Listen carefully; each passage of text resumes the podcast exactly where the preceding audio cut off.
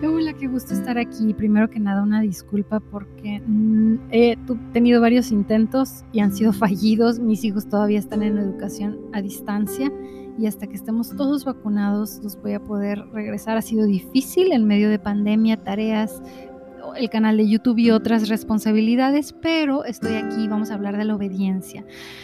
No solo hablar de ella, sino definirla y también el un concepto que pareciera lo contrario y es la libertad. Hablar de la libertad y la obediencia, cómo convergen, cómo se definen por separado. Y no para complicar las cosas, sino para entenderlas mejor y entender que la obediencia a veces es la libertad. Sí, así, sobre todo si se ve desde una perspectiva espiritual. Lejos, por favor, lejísimos de la religiosidad. Si hay algo lejos de esa concepción farisea religiosa. Para mí, atesoro como lo más importante en mi corazón la relación que tengo con Dios. Y ahí en ella, a partir de ella, les puedo decir que no tiene nada, con, nada que ver con seguir reglas y que los mandamientos de la Biblia en realidad son un espejo y no y Jesús lo dejó muy claro, Jesús fue contracultural, Jesús evidenció a los fariseos y nos los enseñó como algo que no quiere para nosotros, pero ese es otro tema Ahorita quiero hablar del amor de Dios, que creo que es universal. En el amor de Dios caben todos, no los mejores. Jesús fue amigo de pecadores y no pecadores. La Biblia para mí es una carta de amor, es milagroso tenerla. Y un día vi un video de un grupo de personas en Asia, específicamente en China, y brincaban de alegría y se veían súper apasionados. Y yo decía, bueno, ¿qué está pasando? Bueno, pues había llegado un cargamento no precisamente legal y saltaban y lloraban con pasión por tener el privilegio que tú y yo tenemos todos los días y no lo usamos o lo desdeñan, lo desdeñamos en algunos casos o no le damos la apreciación que se merece y me refiero a la Biblia, sí, a esa carta de amor. Pero hay que entenderla también porque luego leemos unas historias que nos asustan y luego nos da miedo. De hecho, lo he escuchado, me lo han dicho. Y, quiero decirte, no, no tengas miedo, no te pierdas una de las mejores historias de tu vida, el libro de libros. Es como el mapa de la vida, es la sabiduría en unas hojas, es, es, saber de ti más de lo que tú sabes de ti, porque al leerla te revela, te lee la Biblia, te dice quién eres y no es esa persona equivocada que tú pensabas que eras, y no es esa persona imperfecta, bueno, sí, pero no, e, no eres lo que tú pensabas que eras, eres mejor, eres amado, eres suficiente, eres más que suficiente, eso dice la Biblia, pero a veces la interpretamos mal y es el gran objetivo de este lugar. Este es el agua que yo quiero que tú obtengas de este pozo. Y ahora yo quiero dejar muy claro este concepto de obediencia. Y quiero quitarle esa etiqueta que a veces la historia mundial le adjudicó o nosotros lo creímos mal. Y la obediencia la hemos visto como algo restrictivo, como, ay, nada más se vive una vez, entonces no me voy a enfocar en eso.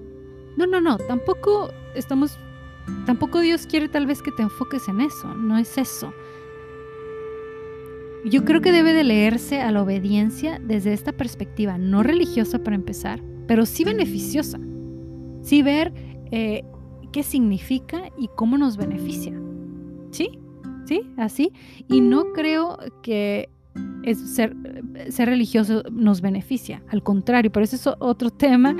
Em, la obediencia se define como prestar obediencia sin revisar por qué motivo me están pidiendo que obedezca o no necesito razones de quién me está mandando y esta sería una obediencia ciega. Una obediencia que debo de obedecer es que me rindo a un superior, a una jerarquía. Y es una circunstancia que me quita un poco de la responsabilidad en los delitos, porque si yo estoy confiando en un, en un ser superior, pues un poco la responsabilidad, me puedo equivocar, lo cual ahí estoy viendo un rasgo positivo de ser obediente. Estoy descansando en, este, en esta fuerza que, va a responder por mí. Aquí me refiero a Dios. Em, también es pues eso, sujetarnos a Él y reconocerlo como superior. Y esto también significa descansar en Él. Ahora, yo sé muy bien que el concepto de libertad pareciera que es contradictorio. Y entonces nos confundimos con lo que, sobre todo con lo que acabo de definir. Pero también a lo largo de la historia hemos visto que la obediencia se ha usado para actos atroces, lo cual nos ha confundido, ha tergiversado la intención verdadera, la esencia pura de la obediencia, y que sí es, y, nos hace perder de vista que sí es beneficiosa para nuestras vidas, si la entendemos como es, como Dios la define. es peligroso no entender esto porque ha sido calculador por parte del gobierno, sociedades o como le quieras llamar, sobre todo si agregamos ese contexto que la historia mundial nos ha enseñado con el paso del tiempo. Pero en este episodio yo quiero mostrarte no solo cómo se definen por separado, pero cómo convergen, dónde, dónde está la línea que dice Dios. Porque eh, bueno, primero vamos a hablar qué significa la libertad, cómo se define. La libertad se define como, como una facultad de como casi natural que el hombre puede obrar de una forma o de otra o no obrar, hacer o no hacer con esa libertad y es responsable de sus actos porque tiene la libertad para elegir si obra o no obra. Entonces ahí vemos que sí hay una cierta, ahí no estamos respondiendo una autoridad, eh, ahí no estamos respondiendo una autoridad arriba de nosotros, sino tomando nosotros la responsabilidad. Y es una condición que no es de esclavo, es un estado de quien no está preso, no está encerrado. Em, sí es un, suena como una falta de sujeción, o de subordinación. Y, por ejemplo, se dice que en las naciones bien gobernadas se disfruta porque, pues porque ya está, mm, porque está tan sentados los límites o tan bien, el ritmo va tan bien que no es necesario que, que la puedes usar. Es un privilegio, es una condición de no te obligo, para cumplir, cumplir ciertos deberes. ¿Pero por qué? ¿Por qué? Porque Jesús, para empezar, partimos del hecho que Jesús pagó por tu libertad y por la mía. ¿Cómo lo hizo? Lo hizo muriendo en la cruz. Para que crucificó la carne, acabó con el con para que juntos podamos vivir en el espíritu. Y así, em, por ejemplo, dice en la Biblia que él predicó a los, a los espíritus que estaban abajo, que habían desobedecido. Y aquí vemos una muestra de que la desobediencia lleva a un lugar que a lo mejor el que empezó a desobedecer no se imaginaba que iba a llegar. Y otra vez vuelvo a hablar del efecto dominó. A veces pasa eso. Las tentaciones no suenan dulces, perdón, no suenan horribles. No, no es un rechazo, es una atracción. Pero a veces el final de esta aparente dulzura o belleza termina mal. Y eso es lo que Dios ya sabe. Dios puede adivinar el futuro, tú y yo no podemos. Y les quiero contar, este ejemplo es perfecto. Mi hija Clio, cuando tenía como un año, casi dos años, y yo estaba a punto de dar a luz, eh, a, a punto de aliviarme de mi último bebé teníamos nuestras caminatas diarias y yo apenas me podía mover, tenía una panza enorme. Yo hago unas panzas gigantes de bebé y, estábamos a punto de cruzar una calle que no es muy concurrida, no hay mucho carro y yo me movía bien despacito, pero de pronto Clio, así bebita, como de casi dos años, no sé qué pensó y se agarró así eh, a querer ir corriendo.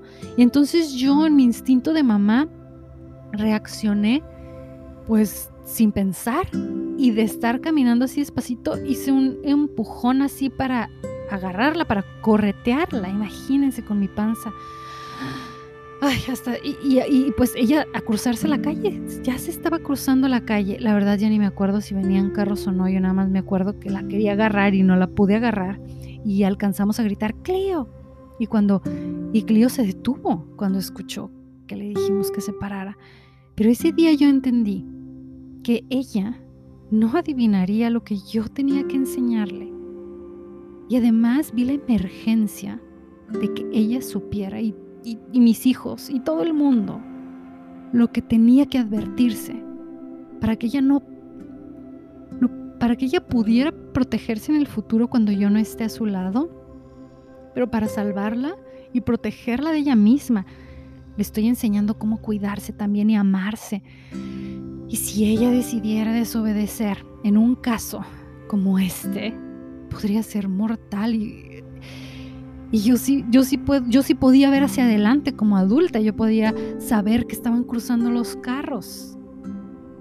Perdón, que ella estaba cruzando donde había carros y ella no, ella no alcanzaba a entender. Así pasa con Dios.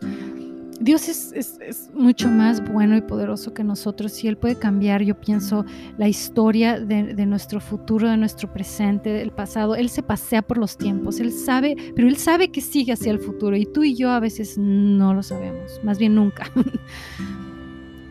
a veces Dios nos revela cosas, ¿eh? Esto, esto sí lo puedo decir. Pero depender de Él no solo es bueno, mi punto es que depender de Dios no solo es beneficioso para nuestras vidas, a veces es urgente. Y como humanidad estamos a la deriva, tomamos decisiones tan sencillas a veces y tan mal que luego nos llevan a otros niveles de consecuencias. Y como el efecto dominó, solo Dios sabe que existe al final de un camino, con comienzos bellos y dulces y aparentemente maravillosos, que al final se pueden convertir en, en cárceles, en trampas, para privarnos de nuestra libertad. Lo que Dios quiere es que vivamos en paz, en amor, en, en abundancia. Jesús vino a darnos abundancia y no me refiero solo al dinero. Pero a veces hay cárceles y hay trampas porque estamos conscientes que existe el sufrimiento aquí, existe el mal. Y como les decía, una tentación no va a, provocar, un rechazo, no es, eh, sino que es dulce y la quieres. Es, aparenta ser lo que no es, pero Dios sabe qué intenciones hay detrás de los rostros. Dios sabe qué intenciones y planes hay detrás de las cosas. Dios sabe qué nos conviene mejor que nosotros mismos o el mejor experto del mundo. Dios es Dios y creo que nos conviene estar en una relación con Él. No nada más nos conviene, a veces es urgente, es necesario. No solo eso, nos conviene poder escucharlo, nos conviene conocerlo. A veces conocerlo significa adivinar un poquito el futuro. Y se los digo, no quiero sonar presuntuosa, pero yo he tenido sueños que me han hecho tomar unas decisiones buenísimas. Y amarlo, ponerlo en primer lugar en nuestro corazón, es, es todo. No solo es lo que estás deseando, tal vez ese sueño o lo que quisieras tener. A lo mejor vamos a poner un ejemplo, dinero. Tener a Dios en nuestro corazón va más allá del dinero, de la fama, de, de cualquier cosa, de cualquier circunstancia. Tener a Dios es eternidad, tener a Dios es amor y amor, no hay nada mejor que amor, no hay, el amor no se paga con dinero, el amor es libre, el amor, pero bueno, Dios dijo, Dios dijo, Jesús es el camino, es la verdad y la vida y nadie puede ir al Padre si no es por Jesús. Y si Él lo dijo, pues a mí me basta y me sobra. Y lo único que, que la Biblia dice que debemos de hacer es tomar la decisión de creer esto. Es todo. Y confesar con nuestra boca. Porque en la Biblia dice muy claro, cualquiera que crea en su corazón y confiese con su boca que Jesús es el Salvador y Señor, se convierte como nacido de nuevo. Si tú quisieras aceptar a Cristo en tu corazón, aquí tienes una oportunidad. Repite conmigo, Jesús, te acepto. Creo en ti y en lo que hiciste en la cruz para salvarme de una condición humana y que yo pueda entrar a un reino espiritual contigo teniéndote en mi corazón. Ven a vivir a mi corazón y enséñame a vivir para ti. En el nombre de Jesús, amén. ¡Wow! Si hiciste esta oración, es como si hubieras nacido de nuevo. Así lo creo firmemente. y estoy feliz que estés aquí, que estés bebiendo de esta agua, de este pozo. Eh, gracias por sintonizar y recuerden, ahora de ahora en adelante los espero los miércoles y los viernes y va a ser un contenido más largo y menos veces a la semana, solo dos veces, porque no quiero quedarles mal. No me gusta que lean que es de lunes a viernes y que no he podido estar y he tratado con todas mis fuerzas. No saben cuántas veces eh, intenté y simplemente no era posible. Hay mucho que ha sucedido con la pandemia y con todo al mismo tiempo, pero estoy feliz de estar aquí ahorita. Gracias por, por su atención. Hasta pronto. Bye.